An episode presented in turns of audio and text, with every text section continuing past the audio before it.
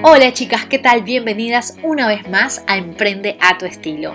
Como saben, este es un espacio que llega para inspirar, para compartir y sobre todo para motivar a todas las emprendedoras que están como tú y como yo, tratando de sacar adelante sus marcas, tratando de mostrar al mundo a lo que vinieron, los productos que están haciendo con mucho amor y sobre todo que quieren conectar con otras emprendedoras. En el episodio de hoy tenemos una vez más una entrevista. En este caso vamos a abarcar el tema de la marca personal, pero no cualquier tipo de marca, sino una marca personal que ofrece servicios de astrología y también de lectura de tarot Servicio que es un poco complicado de insertar en el mercado, no solamente porque no todo el mundo, digamos, está muy eh, informado acerca de cuáles son los beneficios de consultar este tipo de servicios, sino porque también eh, viene cargado como con un prejuicio encima, con lo cual llevar adelante una marca de este tipo y ofrecer estos servicios no solamente es pensar en una estrategia de marketing, sino también pensar en la forma en cómo lo vamos a comunicar y cómo tenemos que llegar a una audiencia a la cual tenemos que educar.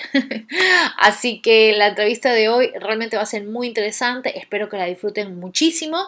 Eh, una vez más, mi invitada es de Argentina, ella es Valeria Han, la van a conocer en breve, pero por sobre todo van a escuchar mucho de su experiencia personal, cómo le ha tocado, digamos, luchar y salir adelante, no solamente en un principio con el tipo de marca que quería elaborar, sino también con ese deseo que ella tenía de emprender y al cual no se animaba hasta que llegó en un punto de quiebre en su vida en donde se dio cuenta que su misión era esta, la de establecerse, digamos, con su marca de servicios en astrología y con la cual está tratando de cosechar muchísimo después de un largo trabajo de autoconocimiento y un largo trabajo también de llegar a ese momento en donde encontró la línea, la vía para comunicar lo que está haciendo con su marca. Sin más preámbulos, las dejo con la entrevista. Y hoy tenemos como invitada a alguien muy especial. Valeria es astróloga, pero también es psicóloga, eh, está estudiando psicología, entonces ella va a contarnos un poco más a través de su experiencia, de que ha armado su marca de servicios, desde donde ofrece también, eh, bueno, servicios que uno conoce como generales, como es eh, una carta natal, eh, un servicio de, lectura de tarot, también puede ser eh, una revolución solar para quienes están envueltas con el tema de astrología. Ella también nos va a contar un poco, digamos, cómo es ofrecer un servicio que generalmente suele ser eh, catalogado como algo como que no muy serio o quizás donde la gente no tiene una percepción clara de por qué sería útil acudir a consumir este tipo de servicios. A mí personalmente me me influye mucho esta entrevista porque me gusta mucho el tema de la astrología y por eso quise tenerlo dentro del espacio de Emprende a tu estilo. Así que para quienes estén escuchando y, bueno, les interese empezar a estudiar astrología o les interese acompañar a alguien que está haciendo una marca de servicios de este tipo, creo que esta entrevista les va a ayudar. Así que bienvenida Valeria. Hola Ani, muchas gracias por la invitación. Me re divierte estar acá. Buenísimo, buenísimo, porque tenemos muchas chicas interesadas en este tema y estoy segura que con muchos de tus consejos ellas van a poder tener una idea un poco más clara también de, qué hacer o para dónde ir. Así que bueno, eh, el espacio, como te había comentado, se emprende a tu estilo, así que la primera pregunta obviamente va a tener que ir guiada a eso, eh, un poco basándonos en tu historia, que es qué te impulsó a dar este salto, eh, pasar de la psicología, que viene a ser una carrera un poco más tradicional, a la astrología y decir, bueno, quiero hacer esto.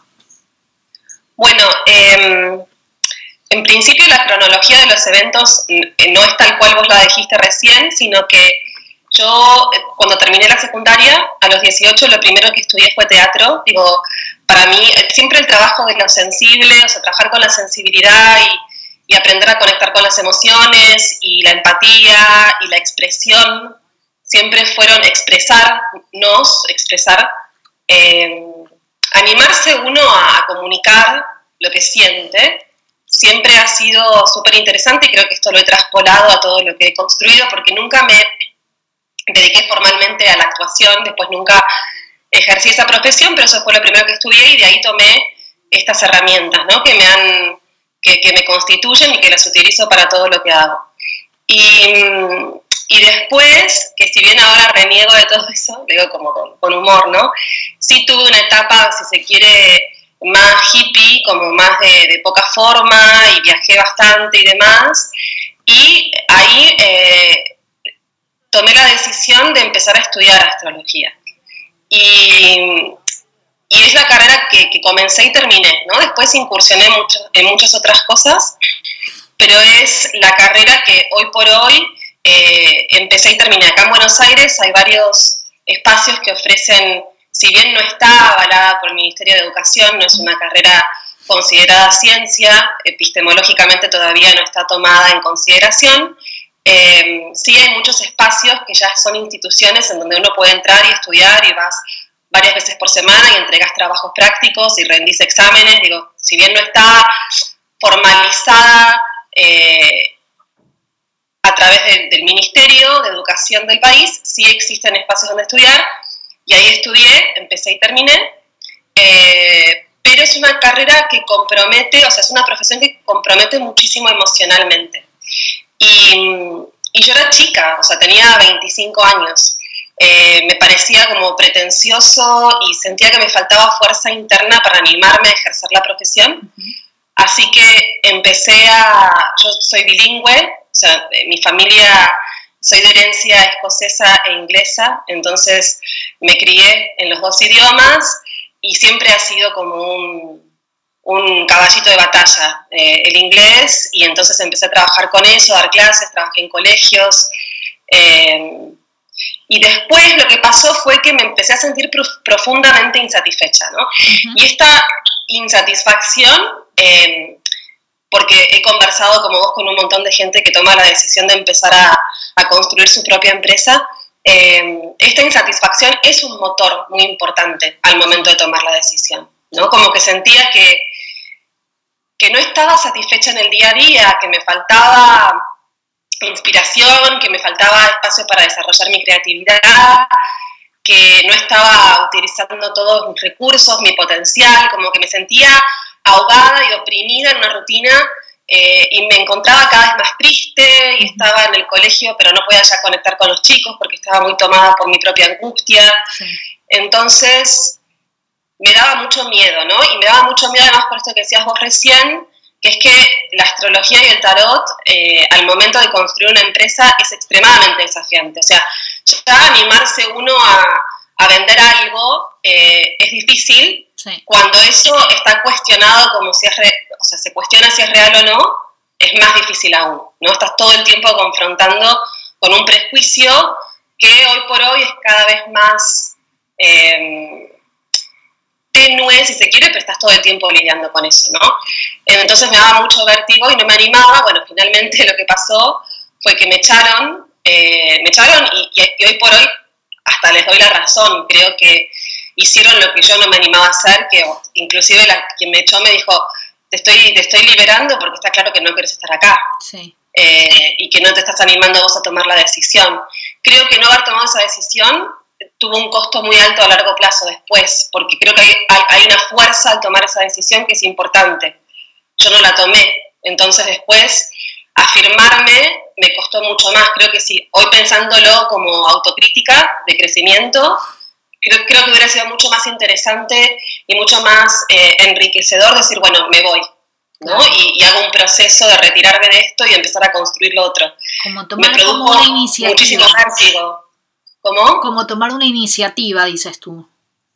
Claro, como, como creo que cuando una eh, puede parecer muy abstracto, pero tomar la decisión, decir internamente, voy a construir esta empresa de, asesoramiento de imagen o de astrología o de remodelación de muebles o de, o de mm, a ver, bueno, ahora hay mucho coaching de moda, de lo que fuese, tomar esa decisión internamente a una la predispone de otra forma a encarar el proceso. Okay. Eh, creo que esa decisión es súper, súper importante, porque ahora estoy pensando en voz alta, ¿no? Porque no es lo mismo eh, psicológicamente decir, bueno, ahora no tengo trabajo, entonces voy a ver qué pasa, sí. a decir, a, decirse una internamente, tuve el coraje cuento, me valoro lo suficiente como para empezar a construir este proyecto. Ahora, de esta manera. pensando un poco esto que, mencionas, ¿no? Desde la parte psicológica, ¿piensas que hay muchas personas eh, que, por ejemplo, están diseñadas para emprender o que hay también un grupo de personas, esto lo escuché en algún momento de, otra emprendedora en un podcast, que mencionaba que hay mucha gente que erradamente se dispone a emprender porque, porque no encuentra nada más para hacer, pero no lo hace desde un impulso sano, sino como de, de ocio, como decir, bueno, como está de moda emprender, yo también voy a emprender. Eh, ¿Piensas que hay mucho de eso o, crees que tiene que ver también con una situación, digamos, de carácter eh, o energético también, no? Sí, traspolalo a, a, un rubro que quizás conoces mucho, que es el de la moda, de la moda indumentaria, ¿no? O sea, se impone una imagen de lo que debería uno ser y eso psicológicamente arrasa. Uno siente inconscientemente que si yo cumplo con esta, con esta estética, si me pongo este pantalón, si me pongo este color, si me corto el pelo de determinada manera, eh, voy a ser recibida y aceptada. El otro me va a querer, el otro va a desear lo que yo soy. Y, es peligroso que con el emprender, que con el emprendedurismo, no sé cómo se dice la palabra, que, con el emprender eh, esté pasando lo mismo. Porque por eso hace tanto hincapié en la decisión, porque es una decisión de muchísimo compromiso, de muchísimo compromiso. O sea, uno se predispone a un proceso eh, que implica aprender a, tolerar la frustración, eh, es animarse a la prueba y al error constantemente, por sobre todo en las primeras etapas. Eh, fíjate ahora, por ejemplo, si bien no es lo que yo hago, se podría asociar un poco a esto, eh, está muy de moda el coach espiritual, ¿no? Y entras a Instagram y hay muchísima gente que se vende como que sabe hacer eso, ¿no? Em, y, y no hay un sistema de referencia o de evaluación para como, con, para como con el consumismo de cualquier objeto como la ropa o como, como decoras tu casa o a dónde vas de viaje o qué libros lees. Digo, eh, no hay un referente en donde uno diga, bueno, esta persona eh, es confiable porque eh, se sabe comunicar o porque los contenidos que está ofreciendo denotan que tiene conocimiento de lo que está ofreciendo. y, y, creo que lo que produce esta, esta horda de, consejeros espirituales es un poco lo que decías vos, bueno, esto se, puso, de moda, supuestamente va a funcionar, eh, me saco un par de lindas fotos, me genero una estética que sea similar a la de los demás que están vendiendo este mismo producto, y es peligroso porque uno está ofreciendo un acompañamiento eh, emocional, ¿no? La persona te va a entregar su poder en gran parte, sobre todo en la primera etapa, hasta que se dé cuenta de que depende de ella. Pero va a venir y va a confiar, esto me pasa un montón, ¿no? O sea, porque mi profesión tiene como esta, como decías vos, esta asociación fácil de que es predecir el futuro o que vos me digas lo que tengo que hacer. Entonces, estar todo el tiempo lidiando con eso es algo extremadamente eh, complejo al momento del diálogo, cómo ayudo a la persona a que sí escuche lo que tengo para decir, pero que sea siempre para que se empodere, para que se dé cuenta de, su fuerza interna. Sí, Entonces, es algo que me, me, pasa un poco a mí también con el, con el área del asesoramiento de imagen versus ser solamente un blogger de moda, ¿no? Eh, luchar con esa figura de que, bueno, si es blogger de moda, obviamente está capacitada para acompañar a una persona y elegirle la ropa y decirle lo que se tiene que poner y tiene que ser así, así, así. Y tengo muchas personas que lamentablemente es como hay una gran desinformación entre una persona que se ha vuelto experta en un área y que realmente está capacitada y no lo hablo solamente desde el lado de cumpliste con los cursos, lo cual me parece súper importante, al menos personalmente para mí lo es, eh, pero sí desde el lado de eh, un servicio que es personalizado y que al mismo tiempo es lo que tú estás diciendo, te están confiando un montón, eh, en este caso de la astrología te confían energía, te confía en poder, te confía en secretos. Eh, por ejemplo, en el caso del asesoramiento, a mí me pasa mucho con la vulnerabilidad de la persona frente al espejo, ¿no? O sea, confiar, confiarte un montón de, complejos con los cuales no sabe lidiar y con los cuales tú tienes que ser muy delicada para poder conversar con esa persona del tema. Pero yendo un poco más a eso de la parte de los servicios, ¿cómo es entonces esta, esta ardua tarea que tú tienes en ofrecer tus servicios al mismo tiempo que tienes que informar de lo que se tratan tus servicios? Porque no es lo mismo ofrecer algo que ya está en el mercado bastante conocido y posicionado versus algo donde tú tienes que ir quebrando mitos. Sí. Eh, hay dos cosas que yo aprendí sobre la marcha que hoy por ello fundamento todo lo que produzco para vender en estos, en estos dos aprendizajes, en estos dos conceptos. Yo cuando empecé, em, yo la sigo mucho a una norteamericana que se llama Marie Forleo, que ella, bueno, eh, bueno la conoces, eh, y ella hace mucho hincapié en la importancia de, por sobre todo en la primera etapa de un emprendimiento, en, en dar no para recibir, sino para darle al otro lo que sos. Y que si el otro se interesa por lo que estás produciendo, porque le gusta, automáticamente va a querer invertir en tu proyecto. ¿no? Em, entonces, como me pareció muy, muy inspiradora y generosa y amorosa esta propuesta, como que la sentí muy afín a, a mis valores, durante los primeros 3, 4 años produje una cantidad de, de, contenidos eh, hoy por hoy me doy cuenta inhumana, como que me fui al otro extremo, ¿no? Como que estaba constantemente produciendo, de hecho, eh, hacia el final de este proceso, del cual te estoy compartiendo, estaba produciendo 12 videos de 10 minutos cada uno por semana, uno para cada signo. Wow. Y sí me sirvió porque creo que mucha gente que hoy por hoy es muy cercana y con la que trabajo y que viene al consultorio, con la que estoy armando proyectos y propuestas, me conoció, ¿no? Entendió la esencia de lo que yo estoy eh, ofreciendo. Lo, que, pero a lo que voy, digo, el aprendizaje en el cual hoy por hoy fundamento mis decisiones eh, fue al que accedí cuando tomé la decisión de empezar a vender estos, estos contenidos, ¿no? Eh, porque yo estaba, si bien me parece que ser generoso es súper importante, se me iba la vida en esto, o sea, se me fue la vida social, eh, estaba todo el tiempo como en la cabeza pensando en cuándo editar, en cuánto, en cuándo sintetizar la información, en cuándo subirla, en todo el proceso de subir todo a YouTube, después pasarlo al mailing, después comunicarlo, después de como todo giraba en torno a eso, ¿no?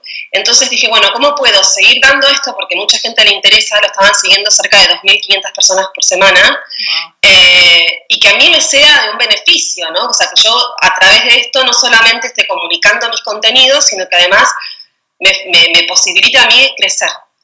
Y fue una frustración enorme y por lo tanto un aprendizaje enorme que cuando lo puse en venta, de los 2.400 que lo seguían, lo compraron 15. Claro, claro. ¿No? Porque y ya entonces acostumbrado al público a tomar toda esa información gratis. Sí, y además el público que busca espiritualidad, la gente confunde lo espiritual con no me involucra, no tengo que invertir tiempo y energía, ni dinero. Eh, es como que cultural y si se quiere en términos astrológicos, en nuestro inconsciente colectivo disociamos la espiritualidad del dinero, del, cuerpo, de lo concreto, de la forma. O sea, ser espiritual es, yo te tengo que dar todo sin pedirte nada a cambio. Entonces, de hecho, fueron meses muy crudos los que transité cuando me animé a ponerlo en venta, porque me han llegado a, no sé cómo se dirá en otros lugares de, de Latinoamérica, pero escrachar es como humillar, ¿no? se me, se me, o sea, así, gente diciéndome que me había este, corrompido, eh, que cómo podía ser que ahora estuviera pidiendo dinero a, cambio de, una, de un aprendizaje espiritual. Y si bien si yo lo hubiera querido poner a, no sé, a 100 dólares cada uno, si está en mí tomar esa decisión es justificable, lo cierto es que tampoco lo puse muy caro, era el equivalente a 2 dólares por semana. O sea, era algo súper accesible. Era una suscripción, lo cual me lleva a la siguiente pregunta que es esto de, alguna vez yo lo conversé con una amiga mía que ella en cambio hace eh, terapias holísticas. Y ella lo que me explicaba era esto, ¿no? Que al principio ella se daba cuenta que cobraba muy poco por lo que por las terapias que hacía, porque ella sentía como que era un hobby alternativo a su carrera. Ella también era profesora em, y entonces ella cuando empezó a subir la tarifa de lo que cobraba se dio cuenta cómo redujo un montón el interés, pero no porque ella porque lo que ella ofreciera fuera malo, porque al contrario, o sea, ella cada vez tenía más demanda y por eso fue que ella dijo, capaz debo empezar a, a meterme de lleno en esto, sino porque esto que tú dices, la gente asume que como tiene que ver con una práctica más espiritual, esto debería ser casi que un regalo que ustedes tienen que hacer porque tienen el don de hacerlo. Entonces, ¿cómo se hace eh, para cuantificar esto? ¿no? O sea, para ponerle un valor, ¿cómo, ¿qué te tomó a ti y al mismo tiempo ¿Qué pusiste sobre la balanza como para decir, a ver, yo tengo que poner un precio? Si ya lo pensamos desde el lado del negocio y desde el emprendimiento, yo le tengo que poner un precio a esto. ¿Cómo lo haces tú en un caso que no es un producto tangible, sino que es un servicio? Sí, eh, en principio, em, digo, yo estoy, he sido bendecida en cuanto a que nací en un estrato socioeconómico en donde eh, jamás voy a morir de hambre, ¿no? O sea, eh, tengo un resto que, me posibilita eh, cobrarlo, lo que yo siento hoy por hoy que vale, pero lo estoy cobrando menos quizás de lo que me significa en tiempo y energía, ¿no? Pero lo hago primero porque sé que, o sea, esto se podría analizar horas, pero hoy por hoy por múltiples razones, eh, y sobre todo en este país, porque también hago consultas online, digo, trabajo con mucha gente en España, por sobre todo se abrió una comunidad ahí, pero mm, en este país eh, la gente está muy aterrorizada en lo que se refiere a lo económico. Entonces, eh, es un precio considerable, es un monto considerable el de las consultas, pero si yo tuviera que ser absolutamente justa en lo que se refiere a lo que me significa para mí y todo lo que yo pongo de lo que sé y todo lo que me entrego y demás, podría ser más caro. Yo elijo reducirlo porque en este momento puedo darme ese permiso porque no es que porque lo cobre un poco menos no voy a poder eh, solventar mis gastos, ¿no? Eh, y creo que esto que te estoy comunicando, este análisis, es algo con lo que tenemos los emprendedores que estar lidiando todo el tiempo, ¿no? O sea, eh, estar como dimensionando eh, cuánto tiempo y energía invertimos en cada cosa y, comparándolo con, o sea, como contrastándolo con las posibilidades eh, de quienes pueden llegar a consumir nuestros productos.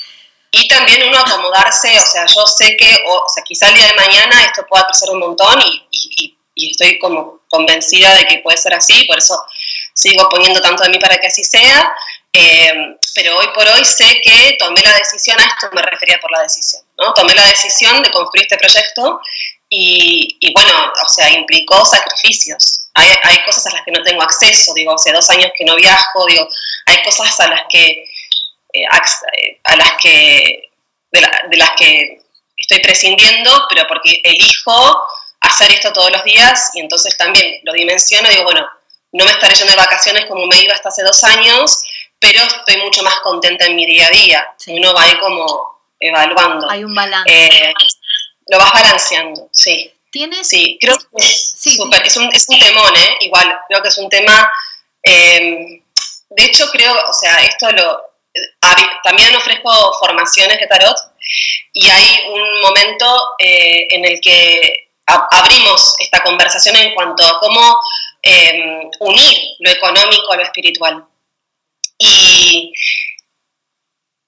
y por un lado está esto de que lo espiritual no se puede asociar, culturalmente creemos que no se puede asociar, y después también está esto que vos decís, que es como es algo tan abstracto, cómo se le pone un precio porque no está en el mercado, digo, no es un producto que ya existe, ¿no? Eh, pero creo que es una conversación que hay que, y, bueno, y, la otra cosa que estoy haciendo, de la cual te contaba que fundamento mis decisiones, es que me animé a empezar a hablar de esto, o sea, en mis contenidos está todo el tiempo. O sea, cuánto valorás lo que vos das. Porque también, a ver, obviamente es más, es, más fácil porque hay más elementos para analizar, pero una persona que trabaja inclusive en relación de dependencia, cuando quiere pedir un aumento porque se lo merece, tiene la misma sensación. sí, sí. ¿no? Es como cómo valorás tu tiempo, tu energía, tu saber, eh, cómo te animás a, decir, yo me merezco esto. Y después también, bueno, después lo acomodás a lo que es posible. Digo, no, no, hace falta decir, bueno, yo me merezco cobrar cada sesión 500 eh, dólares y el que no puede, no puede. No, porque también entiendo que hay un montón de gente que quiere venir porque lo necesita y que no puede pagar eso. Entonces, ahí lo vas flexibilizando, ¿no? Pero por sobre todo, primero decir, lo mío vale, eh, cuánto necesito para llegar a fin de mes. Entiendo que hasta que esto crezca hay cosas a las que por ahí no puedo acceder, que en algún momento sí pude porque tenía otro ingreso mensual, y después lo vas flexibilizando y lo vas dialogando. Pero es muy importante para los que hacemos algo de orden terapéutico o espiritual o como lo quieras llamar, desde el principio estar ecualizando, equilibrando esto, ¿no? Eh, fue, un aprendizaje muy costoso para mí. Eh, lo, comparto con esta intensidad porque cuando me di cuenta de que yo estaba dando tanto y que el otro en realidad no lo estaba valorando, porque el que me escribió y me dijo, vale, tenés razón, me encanta lo que haces y vale lo que estás pidiendo, pero yo no te lo puedo pagar y realmente lo necesito, se lo regalé. Por supuesto, porque se animó a pedirlo. o sea, es, la valoración. Porque hubo un reconocimiento igual de, de, tu lado, de lo que venías haciendo y lo que venías entregando, que es, a ver, es algo que le puede pasar a mucho emprendedor, sobre todo que tiene que generar contenido. Eh, no pasa solamente en la astrología, pasa también, por ejemplo, en el lado terapia o servicio no tangible. Cualquiera primero tiene que hacer todo un trabajo de elaboración de contenido hasta enganchar, atrapar al público, informar, hasta que efectivamente lo pueda empezar, digamos, a monetizar, ¿no? A hacer de ello un, servicio eh, rentable. Pero creo que es esto que tú mencionas de que cuesta muchísimo pasar desde, o sea, ser, ponernos en el papel de productor de contenido, hasta cierto punto es fácil y nos tiene bastante distraídos pero después también está esta parte de dar el salto a donde tienes que monetizarlo y donde te tienes que parar un poco y empezar a tener un filtro, ¿no? Eh, me pasa también con alumnas de los talleres, ¿no? Como que empiezan a hablar mucho a través de sus blogs o redes sociales, dando consejos gratis, consejos gratis, y luego cuando alguien viene y dice, no, bueno, pero acompáñame de compras o ayúdame a hacer en verdad esto, es como que les cuesta decir, bueno, te va a costar X. Es, un tema que, como tú dices, da para horas. Ahora, la pregunta es, eh, en tus consultas, ¿tienes muchas personas eh, que están por por dar el paso, el salto a ser emprendedoras o emprendedoras que vienen con consultas eh, de este tipo, de astrología, energético, en donde tratan de buscar respuestas a través de, tus servicios? ¿Cuáles son las dudas que más te, saltan cada vez que vienen este tipo de, clientes, por ejemplo? Eh, creo que muchos eh, emprendedores, por lo menos los que llegan acá, ¿no? Obviamente, tienen eh, un valor, un, sentir, eh, una creencia que fundamenta mucho mi forma de encarar la astrología y el, tarot, que es la de em, creer que se puede construir algo que no está, que no existe todavía. ¿no? Es, eh, creo que lo que tengo para darle al otro suma y quiero aprender, quiero encontrar internamente la valentía quiero darme cuenta de cuáles son mis mecanismos de autodestrucción, quiero ver a qué me someto cuando tengo miedo, quiero ver cuáles son mis hábitos eh, tóxicos, que al momento de tomar decisiones como emprendedor, porque me tengo que salir de lo que conozco, porque me tengo que animar a la incertidumbre, porque tengo que tomar decisiones que no sé muy bien eh, a dónde me llevarían, eh, elijo no diríamos acá, pisar el palito, ¿no? Elijo no volver a lo conocido simplemente porque temo salirme de lo preestablecido. Eh, entonces, en ese sentido, se acercan cada vez más, ¿no? Creo que en eso, yo creo que eso es una referencia, un indicio de que estoy logrando comunicar en qué se fundamenta la propuesta. Claro, estás, estás realmente mostrando tus servicios de, de la forma en la que quieres que sean tomados. Sí, Sí, porque los emprendedores, digo, emprender es anima, estás emprendiendo un camino de incertidumbre, eso es lo real, ¿no? Y, lo esotérico en, su fundamento es, hay cosas que no sabemos muy bien por qué pasan, como mismo cuando se te ocurre una idea creativa, no sabes muy bien cómo se te ocurrió. pero apareció, ¿no? Entonces, ¿qué hago con esta información? ¿Cómo la integro a mi proyecto? Eso es lo que habilita la astrología. ahí es donde la astrología y la psicología se separan, ¿no? Porque la psicología es más de analizar, volver al pasado, que también sirve, creo que sirve un montón. Pero al momento de decir, bueno, me lanzo a esto, hay algo del deseo que no se justifica más que por el deseo mismo. Y de lo que me tengo que dar cuenta es de a qué me sometería si no le doy bola, si no le presto atención a mi deseo.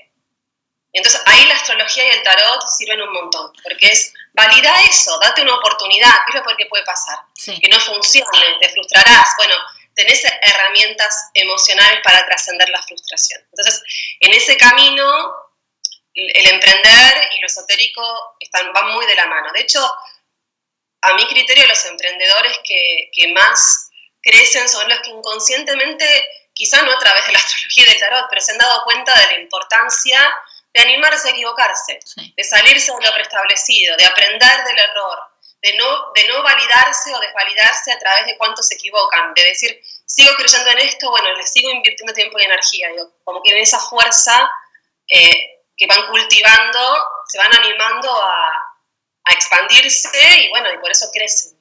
¿Por qué? Y esto ya tiene que ver con una pregunta un poco más, eh, digamos, desde el, desde el, ser común, no, no, no desde el emprendedor, ¿no? Eh, ¿Por qué a un emprendedor le podría ser de ayuda, digamos, este, este mapa astral que tú presentas?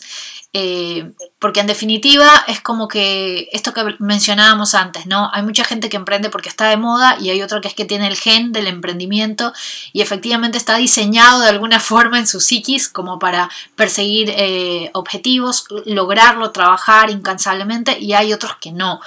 ¿Te ha pasado de, tener eh, personas que van en busca de este mapa y que tú te das cuenta de que por ahí, obviamente no decirle, mira, no sirves para emprendedor, pero como que te das cuenta que le toca un trabajo extra eh, o como que van con una idea y luego descubren otra cosa a través de, su carta?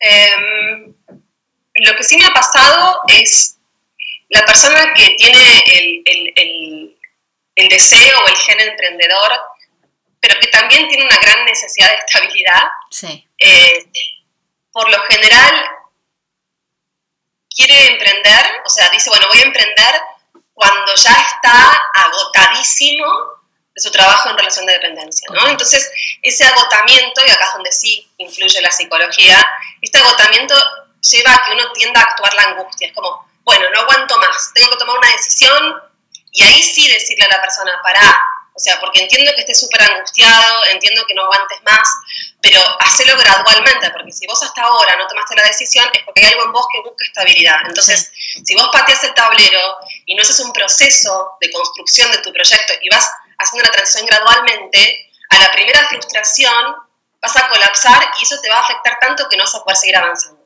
Entonces, em, en eso sí, como, como habilitarle a quien le cuesta más emprender un proceso, pero el que llega acá y está invirtiendo y poniendo dinero para animarse a hacer un emprendimiento, capaz que no es un, emprendimiento eh, que implique cifras enormes o una enorme cantidad de tiempo, pero tiene ganas de construir algo y eso tiene un valor en sí y jamás lo voy a desmotivar. Claro. Eh, digo, como creo que, que a lo sumo es una persona que teme mucho la incertidumbre, entonces le doy más elementos y más herramientas para, para poder sostener el proceso. Hay gente a la que no le afecta tanto la, falta de rutina o, tener que estar todo el tiempo al principio malabareando para ver cuánto tiempo le dedicas a cada cosa. Y las primeras etapas suelen ser de mucho desborde porque uno cree que, no sé, construir una página web te va a llevar un mes y después te lleva cinco. Y como, hay, hay, algo de, de, la incertidumbre y de no saber cuánto tiempo para cada cosa, que hay gente que tiene más facilidad para esa flexibilidad que otra. Eh, entonces, cuando la persona se nota que es muy estructurada en sus formas, pero quiere hacer un cambio y emprender y animarse a vender algo, bueno, darle más elementos para poder hacer la transición, pero jamás voy a desvalidar un deseo eh, porque, porque creo que en mayor o menor medida quien desea eh, puede lograr contribuir con algo, digo, aunque sea algo chiquito, ¿no? Como, bueno, tengo que tener un, un emprendimiento pequeño que sea vender algo chiquito online bueno, saber cómo se puede insertar eso dentro de su rutina, pero jamás desvalidar. O sea, porque, porque no, porque creo que, que, cada uno entrega en la medida en la que puede y que eso es válido en sí mismo. ¿Qué es lo más complicado de comunicar eh, los servicios de astrología? Están, habla, hablamos esto que me lo contabas creo que un poquito antes de empezar la entrevista, esto de tener que armar videos y tratar de poner, digamos, en concreto o visualmente lo que estás ofreciendo. ¿Qué es lo más complicado de verbalizar o plasmar en una imagen el tipo de servicio que ofreces como astróloga? Lo más difícil es que se comprenda que la información que estoy dando es para algo concreto. Que, que, no, que no es simplemente escuchar y que me haga sentir bien, porque además, para bien y para mal, Dios me ha eh, bendecido con el don de la palabra, entonces la persona, yo tengo la imagen a veces de gente como que por ahí eh, se sienta a escuchar, y creo que hay mucho de esto, ¿no? Como que se sienta a escuchar en YouTube y se confunde y cree que todo lo que está escuchando y lo bien que está sintiendo en ese momento porque te inspira, porque te gusta, porque te gusta lo que estás mirando, que esa es la realización en sí misma. Y, y, lo espiritual es animarse a producir algo propio. Entonces, no es simplemente consumir el video, es qué haces con esa información. ¿no? Como que todo el tiempo es em, que lo mismo le pasa a un psicólogo. Digo, un psicólogo, esto, todos tenemos una fantasía inconsciente de Papá Noel, en donde porque yo me porto bien, viene Papá Noel y me trae todo lo que yo deseo. Y entonces uno va y le proyecta eso al psicólogo y vas y cumplís y vas todas las semanas y esperás que mágicamente tu vida se resuelva simplemente porque estás yendo al psicólogo. Digo, hay algo de esto de llevarlo a la acción, de, cómo, de cómo motivar a la persona a que eso después lo, lo mastique, lo digiera y produzca algo propio con esa información. Eso es lo que más me desafía. Eh, y, que, y que inclusive por ahí creo que produje algo y un montón de gente lo entendió, que, logré comunicar esto y por ahí aún así me llegan eh, feedbacks de gente que sigue esperando, bueno, pero entonces ¿qué hago? Y lo que vos sientas que, podés construir con lo que te acabo de decir, ¿no? Es como, ese es un, es un permanente diálogo para, para que la persona pueda porque a mí me importa mucho esto, ¿no? O sea, como que para mí es súper importante. Yo no, no, me quedo tranquila si no respondo algún mensaje de eso. Yo veo que muchos astrólogos o coaches o lo que fuera eh, se ocupan de entregar su contenido y después aparecen un montón de comentarios en donde, bueno, y entonces decime qué hago con esto y decime qué hago con lo otro. Yo no puedo dejar esos comentarios sin, sin responder. Yo necesito que a la persona, mira, tomaste información y utilizarla de acuerdo a tu criterio. Eh, fíjate cómo la podés utilizar para tomar, una, para tomar una decisión en cuanto a tu relación de pareja. Fíjate cómo la puedes implementar al momento de hablar con tu jefe. Fíjate cómo podés...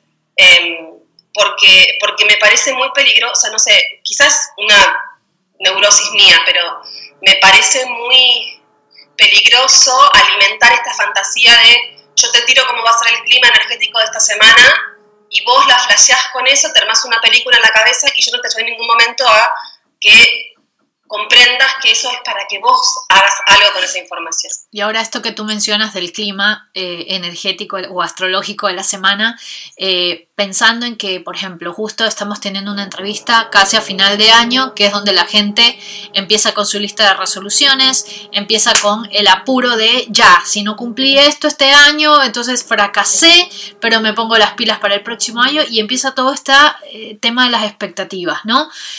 hablando en términos generales, o sea, tú que estás ya obviamente adentradísima en el tema, ¿realmente sucede esto de, de, personas de que se dejen llevar demasiado por la energía, que trabajan con la energía o realmente alguien tiene que hacer un trabajo de conciencia como que antes de empezar a trabajar alineado con lo que está pasando, digamos, a nivel astrológico. O sea, qué tan complejo es esa conexión versus una persona que nunca en su vida leyó algo referente al tema, eh, comparado con alguien que, digamos, se está metiendo cada vez más en información de esto?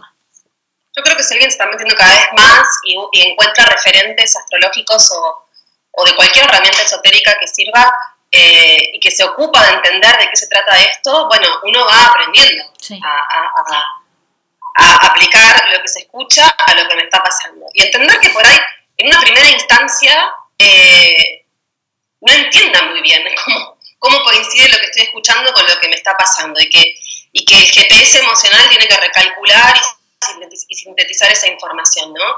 Em, si, lo, si lo asociamos a esto de la evaluación de fin de año y de cómo, y de cómo astrológicamente pensarlo, bueno, no por nada coincide el, el final del año como lo solemos pensar eh, culturalmente en Occidente, con, con, lo que es el comienzo de Capricornio. Capricornio arranca el 21 de diciembre y Capricornio es esto, ¿no? Es evaluar, es ver, pero es una, tiene que ser una evaluación amorosa, no una evaluación castradora en donde si no cumplí con mis objetivos me frustro tanto que no puedo seguir avanzando, ¿no? Que me paralizo ante ese miedo.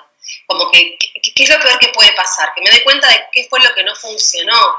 Yo me, creo que y esto quizás ni siquiera lo puedo justificar tanto astrológicamente, pero eh, creo que tiene que ver un poco, eh, podría hilarlo más fino, pero creo que es, tanto, y en esto vos también estás metiendo en todo esto, es tanto lo que está eh, creciendo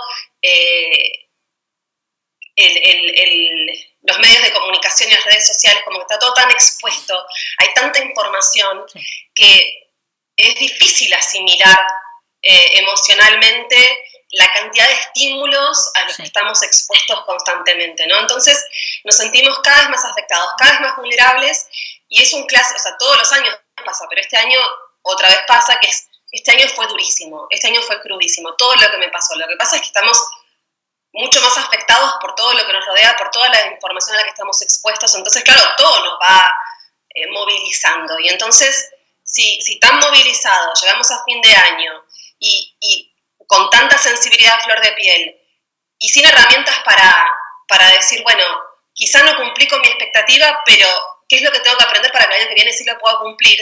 Si yo no internamente no me fortalecí, y esto es lo que posibilita la astrología, esto es lo que posibilita la astrología, este fortalecimiento. Si yo no me doy permiso para entender que Capricornio no es un, un padre castrador que si no cumplí con lo que debería haber hecho, quedé como en offside y no puedo participar más sino que es un, bueno, ¿cómo, cómo capitalizo lo que aprendí? Eh, ¿Qué pude lograr? ¿Qué, quizá me sorprendió? Porque no sabía que estaba eh, predispuesta o predispuesto a este proceso y este año aprendí un montón de esto. O sea, yo, por ejemplo, no sabía que este año, hacia fin de año, me iba a mudar a donde me mudé. Yo empecé el año como con otro chip, como con otros objetivos, y fue un año de mucha desconstrucción de objetivos y de reconstrucción de nuevos. Entonces, si yo ahora a fin de año evaluase lo que me pasó de acuerdo a los objetivos que tenía a principio de año, sin haberme flexibilizado a aprender lo que este año me posibilitó crecer, no me daría ganas de empezar el que sigue. Claro. ¿No? Entonces, eh, creo que, que que en la medida en la que uno con la astrología, con la con el tarot, con cualquier herramienta de autoconocimiento, se va fortaleciendo internamente y conoce cuáles son sus miedos.